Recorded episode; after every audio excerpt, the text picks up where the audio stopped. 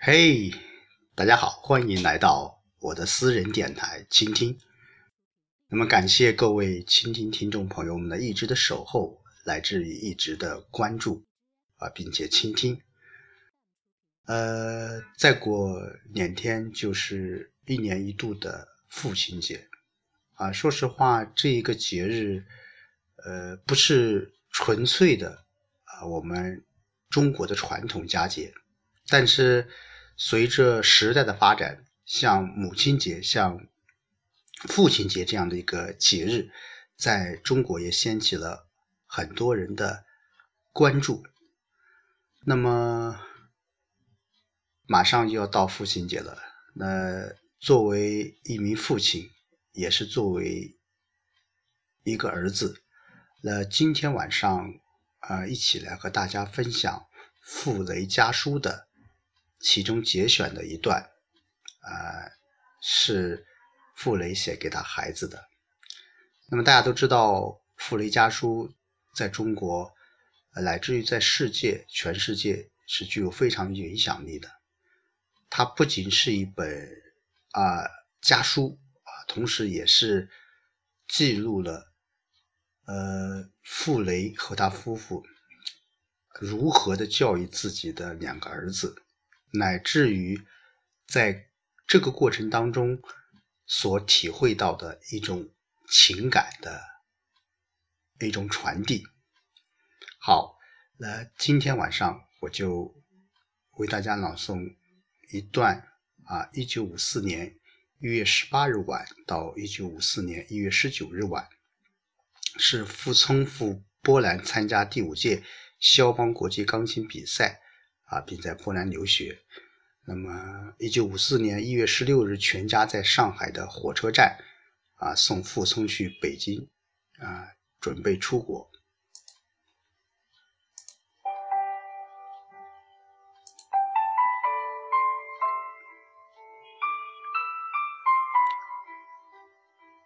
一九五四年一月十八日晚，孩子，你这一次。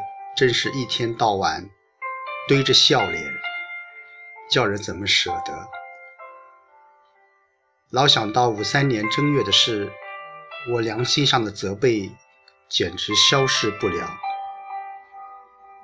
孩子，我虐待了你，我永远对不起你，我永远补赎不了这种罪过。这些念头整整一天没离开我的头脑。只是不敢向妈妈说，人生做错了一件事，良心就永久不得安宁。真的，巴尔扎克说得好，有些罪过只能补赎，不能洗刷。一九五四年一月十九日晚，昨夜一上床，又把你的童年温了一遍。可怜的孩子，怎么你的童年会跟我的那么相似呢？我也知道，你从小受的挫折，对于你今日的成就并非没有帮助。但我做爸爸的，总是犯了很多很重大的错误。自问一生，对朋友、对社会没有做什么对不起的事儿，就是在家里，对你和你妈妈。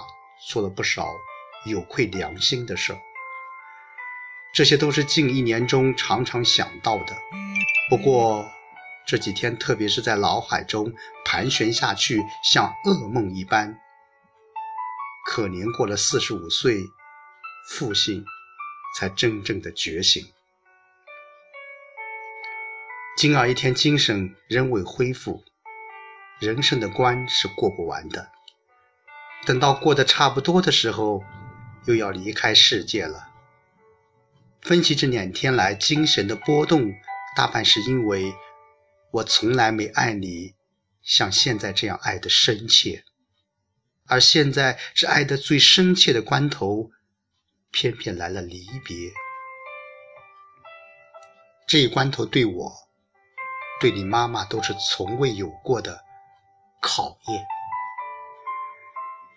别忘了，妈妈治愈你不仅仅是一般的母爱，而尤其因为她为了你花的心血最多，为你受的委屈，当然是我的过失最多，而且最深、最痛苦。园丁以血泪灌溉出来的花果，迟早得送到人间去，让别人享受。可是，在离别的关头，怎么免得了割舍不得的情绪呢？跟着你痛苦的童年一起过去的，是我不懂做爸爸的艺术的壮年。幸亏你得天独厚。任凭如何打击都摧毁不了你，因而减少了我一部分罪过。可是结果是一回事，当年的事实又是一回事儿。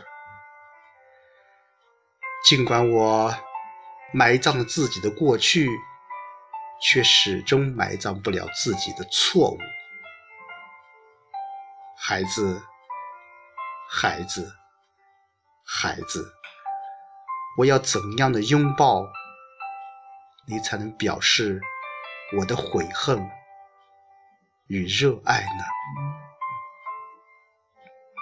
谨以此边献给所有的父亲们，所有的孩子们。